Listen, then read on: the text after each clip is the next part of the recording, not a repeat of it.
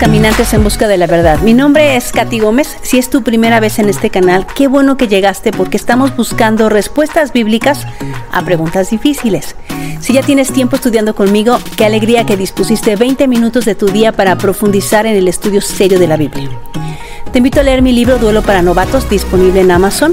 En él te abro mi corazón y te cuento sobre mi viaje por el duelo, la ansiedad y la depresión después de la pérdida de mi esposo y lo que he aprendido del Creador en estos últimos años de mi vida. Si estos estudios te son de bendición y quieres apoyarme, cómprame un café. En la descripción está la liga para hacerlo. Hoy vamos a resolver una pregunta diferente a la habitual. Hoy quiero ayudarte a que tu estudio bíblico sea vigorizante, apasionante.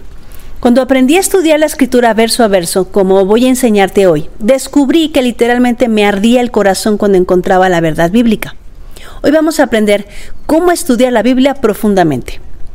Yeshua, nuestro Mesías, dijo esto en Juan 5:39, escudriñad las escrituras porque a vosotros os parece que en ellas tenéis la vida eterna, y ellas son las que dan testimonio de mí.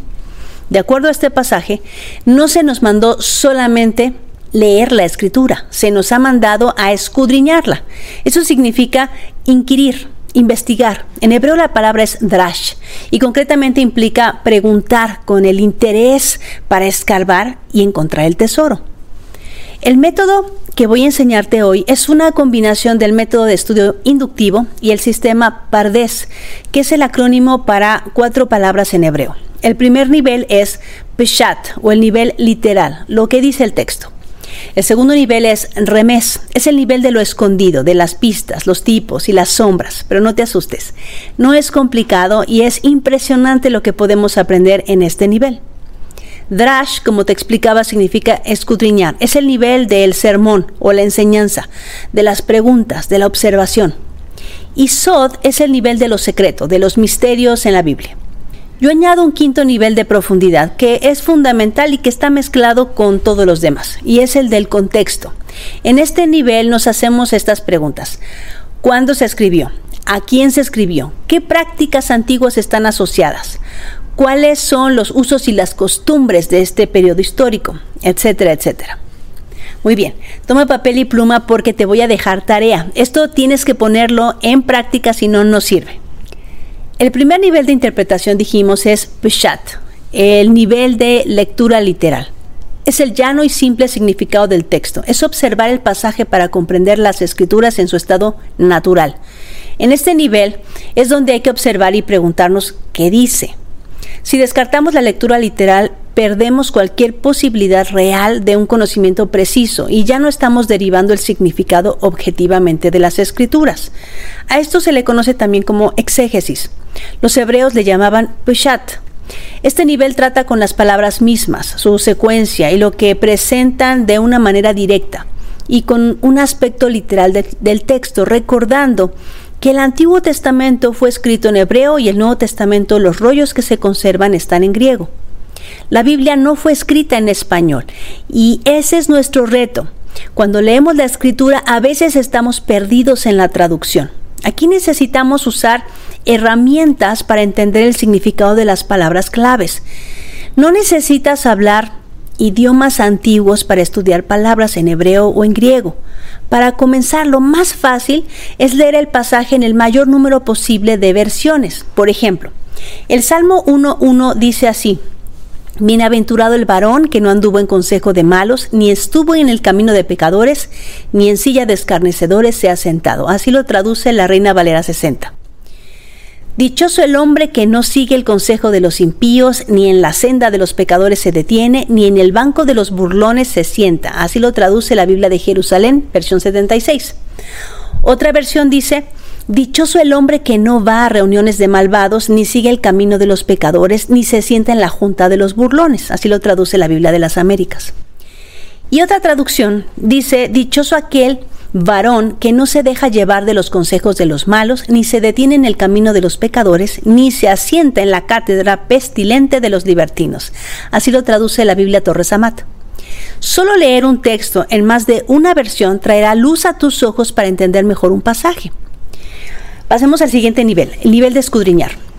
El siguiente nivel de entendimiento de las escrituras se llama en hebreo remes y en griego se dice oruso. Aquí vamos a buscar los tipos y las sombras. Es la explicación alegórica o la tipológica del texto. En este nivel de escudriñar. Se usa la creatividad para analizar el texto en relación con el resto de las escrituras. Es la parte interesante donde hacemos conexiones, revisamos otra literatura o investigamos en la vida misma de los personajes de tal manera que se desarrolla una aplicación alegórica o tipológica del texto. Este nivel se refiere al espíritu de la profecía. Por ejemplo, Abraham fue enviado a que ofreciera a Isaac en holocausto a Moriah. Los dos iban juntos. Isaac puso su vida en manos de Dios y vemos la sombra del Mesías, quien fue enviado por el Padre Celestial, van los dos, se sometió a su voluntad justo como Isaac lo hizo y es el mismo tema de la Pascua.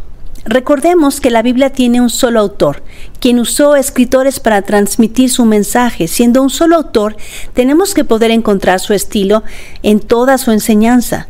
Descubriremos que toda la Biblia tiene un tema, una boda. Génesis comienza con una boda y Apocalipsis termina con una boda tiene protagonistas centrales, una novia y un novio, y un metamensaje dentro de muchas historias, profecías y encuentros. Descubrimos a este novio rescatando a su novia del dragón, que desea destruirla. Nuestra meta es poder desarrollar un comentario que esté edificado sobre un entendimiento del texto bíblico, no en nuestras opiniones personales, sino en lo que la Biblia dice, porque se define a sí misma. Hay tres importantes reglas al utilizar este nivel que son, no podemos despojar un pasaje de su significado literal, ni tal entendimiento puede contradecir algún significado literal de cualquier otro pasaje en la escritura. Las escrituras se interpretan a sí mismas y se definen a sí mismas. Buscaremos en las escrituras mismas para definir los componentes de una alegoría. Por ejemplo, en Mateo 13 del 3 al 9 vemos eh, la parábola de la semilla. Uno no necesita especular acerca de lo que significan los elementos de esta parábola porque el texto lo hace en los versículos 13, 18 al 23, al definir los significados de los elementos primarios de esta parábola. Otro ejemplo lo encontramos en Apocalipsis 1 del 12 al 16. Se mencionan siete candeleros y siete estrellas. Más adelante en Apocalipsis 1.20 se nos dice lo que representan, así que no tenemos que inventarnos ningún significado. Otro ejemplo lo tenemos en Apocalipsis 17 del 2 al 8. Menciona siete cabezas, siete montañas, una bestia con diez cuernos y una mujer y muchas aguas. En Apocalipsis 17, el mismo capítulo, pero en el versículo 9 al 18 nos explica a qué se refieren todos estos elementos. La tercera regla importante es que los componentes primarios de una alegoría representan realidades específicas. El agua, por ejemplo, en la Biblia representa la palabra de Dios. Es una alegoría muy clara en toda la Biblia. El Salmo 1 continúa diciendo, sino que en la ley de Jehová está su delicia y en su ley medita de día y de noche. Será como árbol plantado junto a corrientes de agua que da su fruto a su tiempo y su hoja no cae y todo lo que hace prosperará. Tomemos por ejemplo el concepto del agua, que en la Biblia tiene un claro significado, porque como desciende de los cielos la lluvia y la nieve y no vuelve allá, sino que riega la tierra y la hace germinar y producir y da semilla al que siembra y pan al que come, así será mi palabra que sale de mi boca, no volverá a mí, sino que hará lo que yo quiero y será prosperada en aquello para que la envíe. Así dice Isaías 55:10. Aquí nos dice que el agua es la palabra de Dios. Otro pasaje dice, como el agua fría al alma sedienta, así son las buenas nuevas de lejanas tierras. Proverbios 25, 25. Y es el mismo concepto que tenemos en el Nuevo Testamento de Evangelio. Las buenas noticias son la palabra de Dios que es como agua. Y yo puedo darte decenas de ejemplos de cómo la Biblia compara la palabra de Dios con agua. El Salmo 1 prueba que aquel quien encuentra su delicia en la palabra del Creador, de su vida correrán ríos de agua viva. Yeshua usó esta imagen de sí mismo y él es, según Juan 1, la palabra de Dios encarnada y por lo tanto seguir sus instrucciones es tener ríos de agua viva corriendo por nuestro ser, como le dijo a la mujer samaritana en Juan capítulo 4. Expliquemos el siguiente nivel, el de las enseñanzas o de las instrucciones. El nivel de enseñanza de las escrituras trata con los principios y verdades representados en el texto. De estos principios y verdades encontramos instrucciones qué es lo que tengo que hacer. De este nivel usualmente salen predicaciones o sermones. El nivel de enseñanza es como el proceso de forjar metal. El metal es calentado y después moldeado en algo que se puede usar. Después es calentado otra vez y otra vez hasta que se convierte en una herramienta que es útil para la vida. En griego este nivel se le conoce con el nombre de homilética, en hebreo se le conoce como drash. Es el nivel de estudio para enseñanza y requiere hacer muchas preguntas. Aquí investigamos los usos y costumbres, la historia, el contexto cultural, para asegurarnos que entendemos no solamente las palabras. Justo como el metal es calentado otra vez y otra vez, entonces preguntas repetidas desde todos los ángulos sacan el nivel profundo de estudio. Esto envuelve la definición de palabras, incluyendo no solamente la derivación o el significado primario, sino también la connotación, la expresión emocional, el uso, el hebraísmo o el significado concreto. En el nivel de enseñanza, los detalles en el texto a menudo implican verdades más profundas que las que se, observaron en el nivel literal. Todas las Biblias en español, como dijimos ya, son traducciones del texto hebreo. Los traductores hicieron lo mejor que pudieron, pero ninguna traducción es perfecta. La ventaja que tenemos sobre otras generaciones es que somos la primera que puede revisar los textos antiguos sin ser necesariamente expertos en lenguas bíblicas. Y tenemos muchas herramientas para estudiar el texto bíblico y aún corregir nuestras traducciones y evitar las contradicciones. Aquí es donde vas a preguntar, ¿por qué? ¿A quién? ¿Qué significa? ¿Cómo se aplica a mi vida? ¿Qué espera Dios de mí después de lo que aprendí? Y siempre cuando enseñamos algo, aprendemos, así que tienes que compartirlo. Aquí ponemos atención a las intenciones de las palabras. Por ejemplo, un semitismo tiene que ver con un modismo de los semitas, eh, quienes son descendientes de Shem, hijo de Noé, babilonios, asirios, arameos, árabes y hebreos una cantidad de tales expresiones aparecen en el Nuevo Testamento. Te voy a dar un ejemplo de un semitismo. En el español tenemos dichos que solo pueden ser entendidos en ciertos contextos o solo por ciertas culturas. Por ejemplo, si yo digo árbol que crece torcido, si eres mexicano inmediatamente responderás jamás su rama endereza. Si te digo te quieren dar atole con el dedo y eres francés, quizá infieras que alguien quiere meter el dedo en el atole y dártelo aprobar. Obviamente un mexicano inmediatamente entenderá que alguien te dijo una mentira porque es imposible su propuesta. Si esto sucede en el español, particularmente en una cultura como la mexicana, en la cultura hebrea del primer siglo sucedía lo mismo cuando hablaban. Muchas veces hacemos conclusiones erróneas de un pasaje porque no entendemos que estamos frente a un hebraísmo o semitismo y la mayoría de las veces podemos encontrar el sentido correcto observando la gramática primero y después el contexto. Y te voy a mostrar algún ejemplo. Por ejemplo, en Deuteronomio 6.4 dice, Oye Israel, el Señor nuestro Dios, el Señor es uno. En hebreo dice, Shema Israel, Yahweh Eloheinu, Yahweh Echad. La expresión oye en hebreo significa escuchar y obedecer. De hecho, la palabra se traduce de ambas formas según el contexto. Oír se interpreta como dirección, poner atención o una acción. Eh, Shema. Por eso Santiago insiste en que seamos hacedores y no solamente oidores, como dice en Santiago capítulo 1 versículo 22. Cuando Jesús, cuando Yeshua decía, el que tenga oídos para oír, oiga, este, esta frase la encuentras en Lucas 8:8, está usando un hebraísmo, una llamada de atención. Lo que está diciendo es el que tenga oídos, obedezca.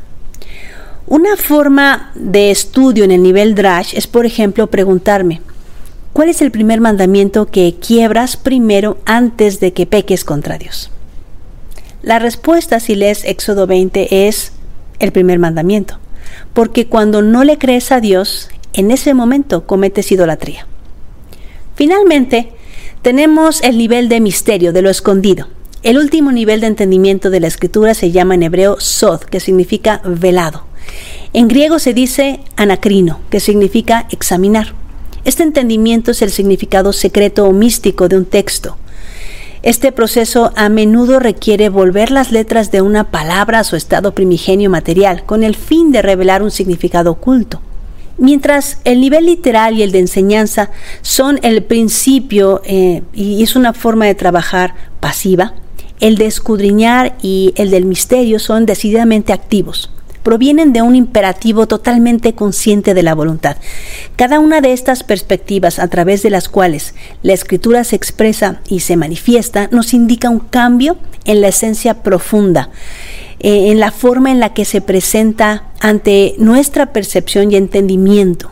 Es examinar algo desconocido para comprobar si es verdad. Y si la Biblia fue inspirada nada menos que por Dios, el creador del universo, no es de extrañarse que existan misterios escondidos que están aguardando para ser encontrados.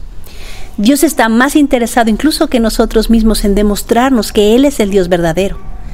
En primera de Tesalonicenses 5, del 20 al 21, Pablo dice, no menospreciéis las profecías, examinadlo todo, retened lo bueno. La palabra profecía del griego profeteia significa pensamiento de Dios o consejo de Dios. Un ejemplo lo encontramos en la palabra luz en hebreo. Luz en hebreo se dice or y se escribe así, de derecha a izquierda, Aleph, Vav, Resh. Cuando revisamos los pictogramas antiguos descubrimos que Aleph significa autoridad y está representado con un toro. Vav significa un clavo o sujetar. Y Resh está representado con una cabeza, que significa ah, hombre o primogénito. Así que luz en los pictogramas antiguos significa el hombre o el primogénito sujeto a la autoridad. Cuando entendemos esto, descubrimos que ser luz requiere obediencia a las instrucciones de Dios, que es exactamente lo que hizo nuestro Mesías, el primogénito del Creador, quien se sujetó a la autoridad del Padre, quien es la luz de los hombres y nos mandó ser la luz del mundo. Otro ejemplo lo tenemos en la definición de los nombres de los diez patriarcas desde Adán hasta Noé, que esconden el plan de salvación, nada menos. Adán significa un hombre, Set, sustituto, Enos, hombre incurable, Cainán levantó. Mahalaleel, alabanza a Dios o luz brillante. Jared descenderá. Enoch, dedicado a enseñar. Matusalén, su muerte traerá. Lamec, poderoso. Noé, reposo. Si leemos los nombres de los primeros diez patriarcas en una sola frase encontraremos el plan de salvación escondido. Dice así, un hombre, sustituto del hombre incurable, levantará alabanza a Yahweh, descenderá a enseñar, su muerte traerá poderoso reposo.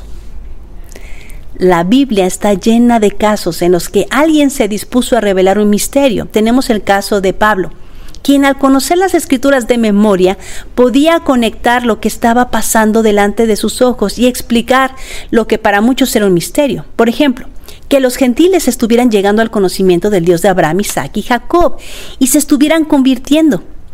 En Romanos 11:25 dice, porque no quiero, hermanos, que ignoréis este misterio, para que no seáis arrogantes en cuanto a vosotros mismos, que ha acontecido a Israel endurecimiento en parte hasta que haya entrado la plenitud de los gentiles. Pablo estaba conectando este maravilloso despertar con la bendición de Jacob a los hijos de José. En Génesis 48, 19 dice, mas su padre no quiso y le dijo, lo sé, hijo mío, lo sé, también él vendrá a ser un pueblo y será también engrandecido, pero su hermano menor, refiriéndose a Efraín, será más grande que él y su descendencia formará multitud de naciones. En hebreo, multitud de naciones se dice en hebreo se dice Meloja Goim, se traduce literalmente como plenitud de los gentiles. ¿Quién es Efraín en la historia bíblica? ¿Por qué de él saldrán gentiles?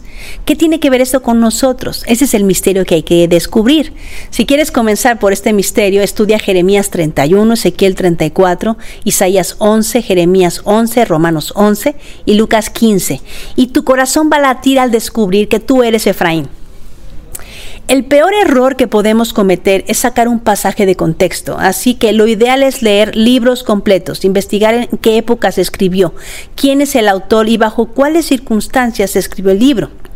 Las cartas se leen completas de principio a fin. Jamás leería solo el final de una carta y por eso no entendemos a Pablo o hacemos que diga cosas que no dijo.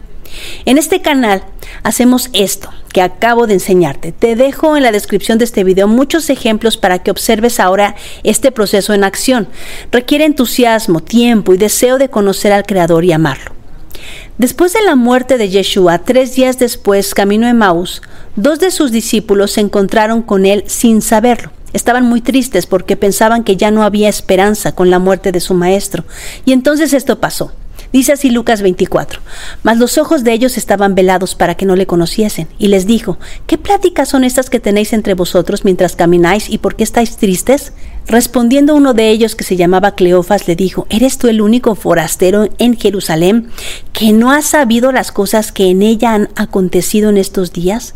Entonces él les dijo, ¿qué cosas? Y ellos le dijeron, de Jesús Nazareno, que fue varón profeta, poderoso en obra y en palabra delante de Dios y de todo el pueblo, y cómo le entregaron los principales sacerdotes y nuestros gobernantes a sentencia de muerte y le crucificaron pero nosotros esperábamos que Él era el que había de redimir Israel.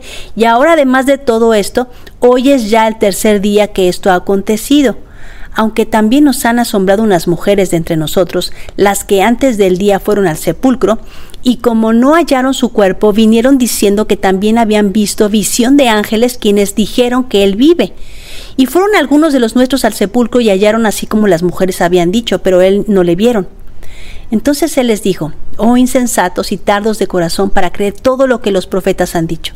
¿No era necesario que el Cristo padeciera estas cosas y que entrara en su gloria? Y comenzando desde Moisés y siguiendo por todos los profetas, les declaraba en todas las escrituras lo que de él decían. Llegaron a la aldea a donde iban y él hizo como que iba más lejos, mas ellos le obligaron a quedarse diciendo quédate con nosotros porque se hace tarde y el día ya ha declinado. Entró pues a quedarse con ellos y aconteció que estando sentados con ellos a la mesa tomó el pan y lo bendijo y lo partió y les dio. Entonces les fueron abiertos los ojos y le reconocieron, mas él se había desaparecido de su vista. Y se decían el uno al otro, ¿no ardía nuestro corazón en nosotros mientras nos hablaba en el camino y cuando nos abría las escrituras? Finalmente, pero no menos importante, necesitas que el Espíritu de Dios sea tu maestro. Nuestro Mesías dijo que no nos dejaría solos, que nos enviaría un consolador, que nos guiaría toda la verdad. Así que recordando y reconociendo que nuestro Dios no es Dios de confusión, que la profecía no es de interpretación privada, te puedo asegurar que cuando descubras que toda la escritura es inspirada por Dios, que toda ella es útil para transformarte, que tiene un único y maravilloso mensaje, que está conectada de principio a fin y que tú eres parte del guion, tu corazón arderá de emoción y encontrarás que este libro está vivo y puede cambiarte de adentro hacia afuera, porque inevitablemente desearás obedecer las instrucciones del que te ama con amor eterno. Te invito a estudiar la Biblia verso a verso y a encontrar los tesoros para nuestras vidas. Y recuerda, no dejes que nadie te diga lo que dice la Biblia. Léela por ti mismo. Que Dios te bendiga.